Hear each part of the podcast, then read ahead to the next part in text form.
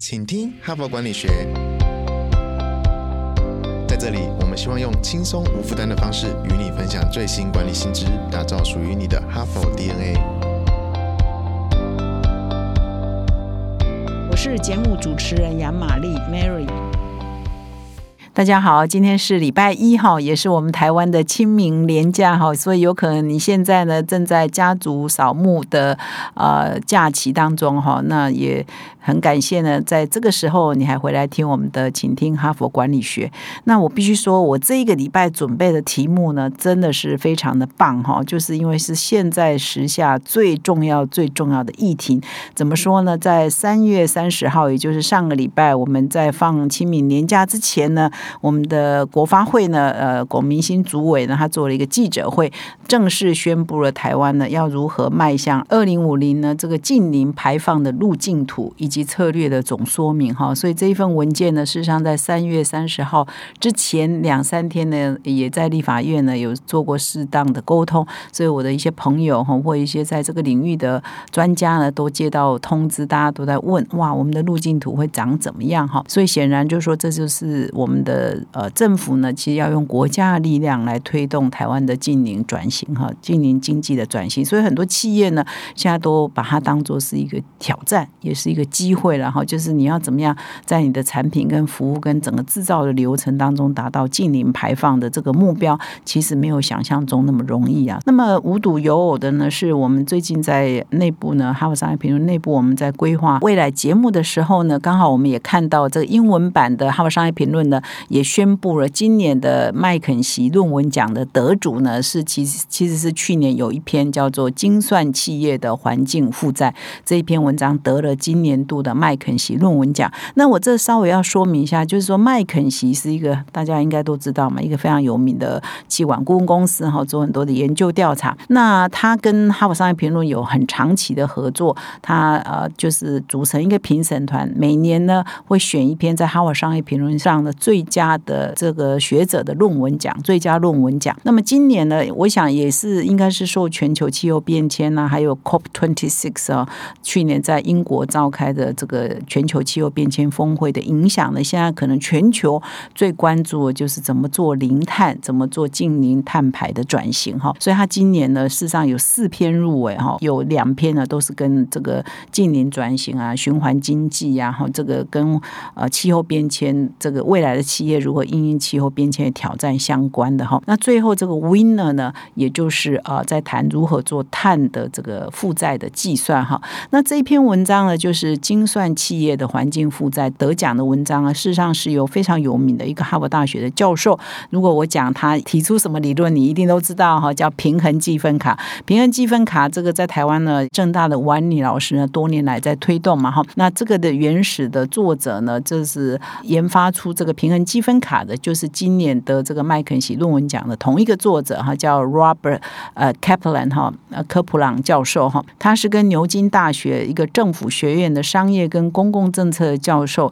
呃叫卡西克拉马纳的共同合写的这一篇文章哈。那其实因为远见杂志也做 CSR 跟 ESG 的大调查，已经进入了第十八年哈，所以我也常常呢有机会呢被邀请到不同的地方去演讲，到底什么是 CSR，到底什么是 ES。G 哈，那我就越讲呢，越觉得说哇，这个。一哈就是环境，S 是呃社会哈，社会就含劳资关系哈，然后 G 就是指治理哈，公司的治理和董事会等等。其实每一个构面哈都是非常的复杂哈。那其中呢，我们今天要谈的这个零碳的这件事情，只是 ESG 的一环哦。但是呢，它现在已经因为跟气候变迁是直接连接，所以呢，我们都面临很大的环境的生态变迁的危机嘛哈。所以光减碳这件事情，如何减碳，如何这个碳。碳中和哈，这个学问是很大的了哈，所以我今天呢是在 ESG 的这个大思潮下呢，抓到目前呢应该是全球的一个共识，我们就是要减缓碳的排放，减少碳的排放，然后到二零五零年，也就是不到三十年后呢，我们应该达到碳中和，就是你排的碳呢可以用你的其他方式把 offset 掉，就变成没有碳排的意思哈，就是不是完全没有碳排，而是你会用其他方式把 offset 掉哈。这已经是所有企业哈，所有不管你是服务制造啊，你有没有出口啊等等，是应该是共同的责任啊，就是我们是对我们的地球共同的责任。那么所以呢，今天呢，我就来谈说，到底我们要如何啊，把精算我们的碳排，然后把它放入我们的成本会计里头。这是这一篇得奖文章的要带给我们的一个新的观点跟新的启示哈。那我每次呢去做 ESG 演讲的时候呢，我会做开场白，我说这个我们演讲啊都尽量要有趣嘛哈，然后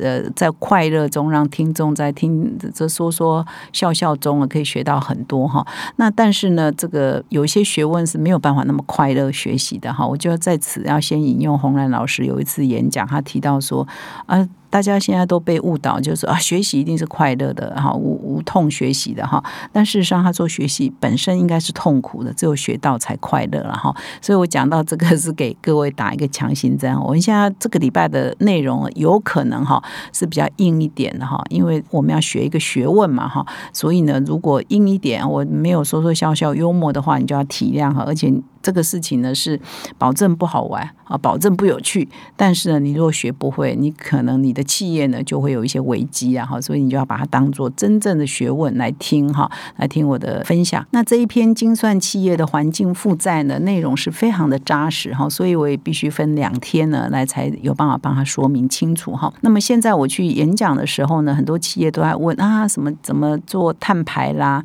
啊，怎么盘点呐，怎么做减碳计划啦，哈，等等哈，都在这一篇文章呢都会有比较清楚的说明哈。那么这个作者科普朗教授哈，他。就提出啊，就是全球经济的活动，自从有工业革命之后呢，也就是啊十八世纪开始嘛，有工业革命到现在两百多年哈，我们大气中的二氧化碳的含量啊，已经增加了百分之五十哈。所以，因为我们的温室气体的排放呢增加这么多，所以呢，也使得我们的气候这个平均温度呢，现在也增加了将近哈。各界的预估是在十年后了，从现在开始到十几年后或十年后有。可能就会我们的平均温度呢就增加到一点五度 C 了哈，所以整个地球呢就变热了哈，呃，整体温度变热，变热呢就变成很多的气候变迁，就是说我们北极融冰了哈，以前都是冰雪的，那现在就是很多的冰都溶解了嘛，不会下雪的地方会下雪，会下雪的地方不会下雪，没有洪水的地方有洪水哈，等等就产生很多气候异常了哈，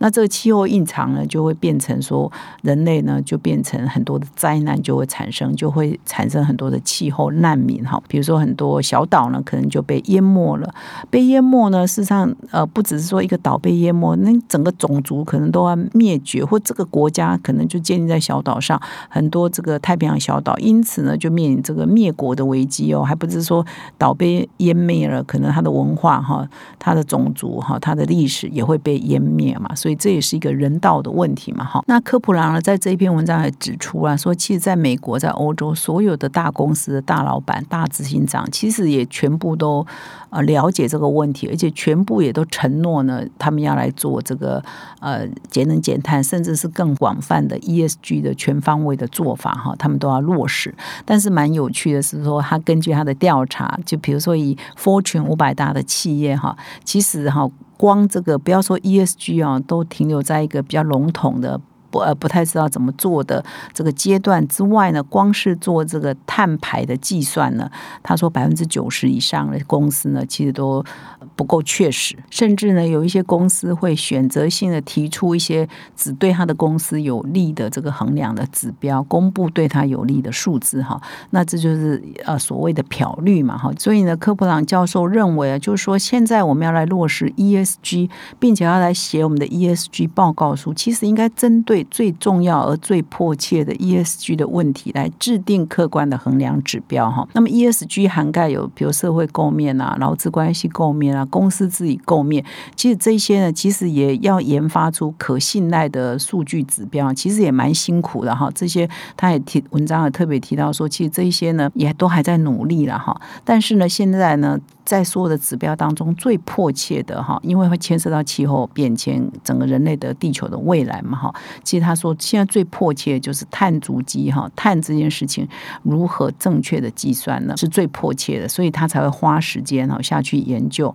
到底怎么来计算我们的碳足迹，而且提出一个计算的方法，也就是他这一篇文章要指出的哈。那么因为时间的限制啊，或我今天呢只会介绍一个概念哈，就是说，其实你如果在台湾有在做这个碳盘查的企业哈，或者你想要了解啊，到底怎么什么是碳，到底我的公司排什么么碳，你开始要去了解的时候，你大概就会接触到几个关键字哈，就是你的碳排是你是计算范畴一，还是你计算范畴二，还是你计算范畴三哈？是不是？如果你公司有在做，你大概对这个三个字是不陌生了。但是如果你公司根本还没有启动，你可能对这三个概念范畴一、范畴二、范畴三呢是陌生的哈。所以我今天呢就来啊呃解释一下，在科普朗教授这篇文章他怎么来规范什么是范畴一，什么是范畴二，什么是范畴三，以及怎么做盘查，或者是有什么问题了哈。那么第一步呢，我们先来了解说这个目前呢，全世界大部分的公司呢所采用的这个碳足迹的计算的方法，其实是根据二零零一年哈所发布的这个温室气体盘查议定书，然后就国际上是根据这个准则了哈。那么二零零一年是第一次提出来的哈，那么这几年来将近二十年来也有好几次的更新了哈。那所以其实现在大部分的公司是依据这个标准来盘查他们的碳足迹的哈。那这个标准呢设定的温室气体，把它设定为三个范畴来计算，这范畴都是跟你企业的营运作为哈，你每天在做哪些事是有关的哈。那么这范畴一呢是最容易理解的，也就是说一间公司它在生产还有它运输产品的过程中，含运输哦哈，它直接排放的温室气体就是范畴一。比如说你现在生产一瓶饮料，你在你自己的工厂里头，你所制造的过程哈，还有你把出货到你通路的过程哈，你运输的过程，就是你生产完你要送货到这个通路上去哈，这整个的过程所产生的温室气体排放，就是所谓的范畴一哈，就是你的直接生产这个过程啊哈，那这是不是最最容易理解的哈？那么范畴二其实也不难理解的哈，就是在你的生产还有你的运输的过程当中的电力。Focus 在电哦，你所用的电所产生的碳排哈，比如说你如果用绿电的话，你的碳排就相对低嘛；你如果用火力发电的话，你的碳排就会相对高嘛哈。那范畴三呢，就哇相对的很复杂哈，而且很多人呢就算的比较模模糊糊啊，而且最多争议的是在范畴三。那范畴三是什么？就是一间公司它在非刚刚讲自己整个的是自己的生产流程之外的。往上推你的上游，往下推你的下游。甚至到终端消费者的使用，哈，它的生命周期的使用的生命周期都是属于你范畴三，在整个往上推、往下推，所有的温室气体排放都属于范畴三。比如说以一瓶饮料来说了，哈，你你生产这瓶饮料，你的上游是不是要人供应糖浆、供应很多添加物，还有跟供应你保特瓶啊，供应你这个瓶瓶罐罐的哈，这些上游的生产跟它的运输就是你的范畴三。那么你的下游呢，就是说，哎，你的消费者啊，放在这个买回去了之后。他的使用的过程哈，他怎么喝你这个饮料？喝完饮料以后，瓶子丢到哪里去哈？然后这个这个瓶子的运输的过程呢，就也就是你到了下游之后，它整个的运输啊活动的过程呢，其实就是属于你的范畴三的盘查哈。那么现在呢，按照趋势的发展呢，其实啊，你在计算一家公司的碳排呢，其实范畴二跟范畴三都是要计算的哈。那么其中呢？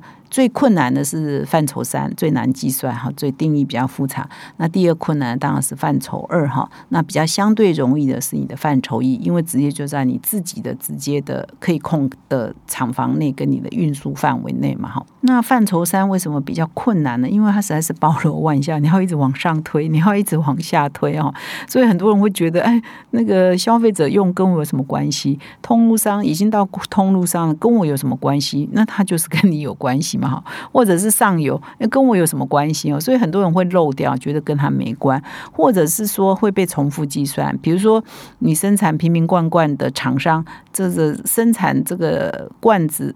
本身的公司哈，就生产瓶瓶罐罐，像台湾有很多有一些这样的公司嘛哈，它生产瓶子就是它的范畴一嘛，对这家企业来讲，可是到我食品厂的时候，你是提供罐子给我哈，所以就变成。我这一家公司的范畴三嘛，哈，所以呢，有可能也会被重复计算哈。当我们在算整体碳排的时候，诶，到底这一笔账？呃，碳排的账要算在谁的身上？哎，这也是一个一个问题嘛。到底应该怎么解决呢？那么，呃，科普朗呢，用一个公司为例，然后比如说一家这个车门的制造商，也就是说我们在制造汽车有一个，我们都是那个供应链都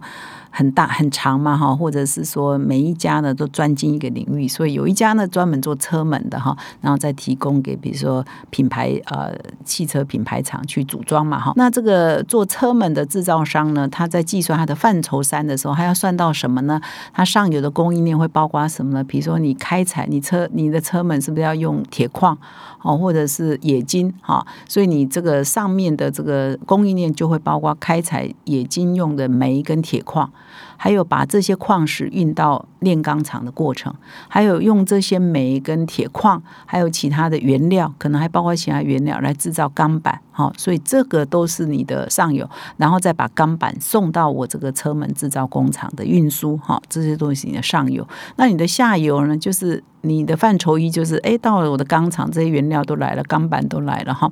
那我制造是我的范畴一嘛？那我制造好了之后，我要再把它送到这个汽车装配厂。那么汽车装配厂最后要做装配作业哈，然后再把新车。好，装配好再把新车运到这个各个汽车展示间去销售。那到最后呢，到终端消费者可能还要用这个车门，这台车子要用十五年，就表示这这车门呢可能就跟着这台车子十五年。所以你的范畴三呢，就是就要算到这样哦，是不是听到都花掉哈？所以呢，他就说这个科普朗就说，即使是像美国这个五百大财新五百大企业，也高达九成啊，算不清楚。因为实在太复杂了哈，而且所以大家都申报不实哈，不是。不实不一定是他故意的，实在是算不清楚哈，很难算，或大家的认定不一样哈，所以呢很难把它公式化哈，把它算得很清楚哈，所以这个就是相当大的困扰。可是现在呢，就是要来解决这个困扰，所以科普朗跟拉马纳两位教授呢，就合写这个精算企业的环境负债，就是要来解决这个困扰，就是到底应该怎么算。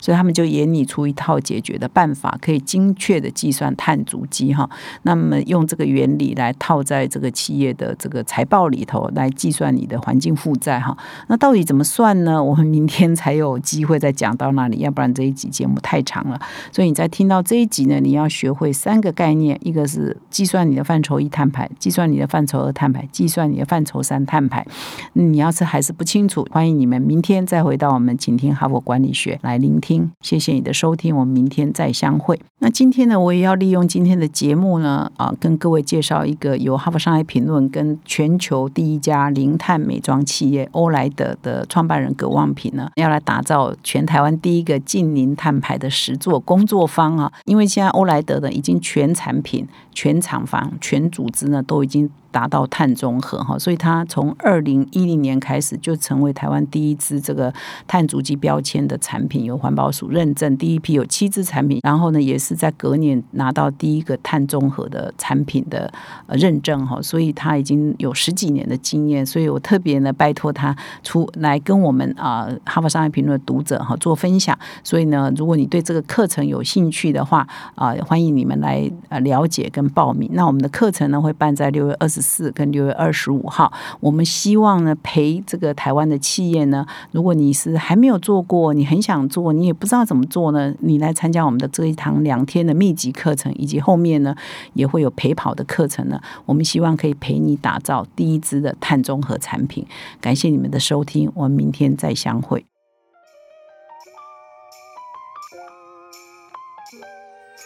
从团队到个人，管理的大小事都是 HBR 的事。现在就上 triple w 打 hbr taiwan com 订阅数位版，首月只要六十元，让你无限畅读所有文章，向国际大师学习。现在就开始。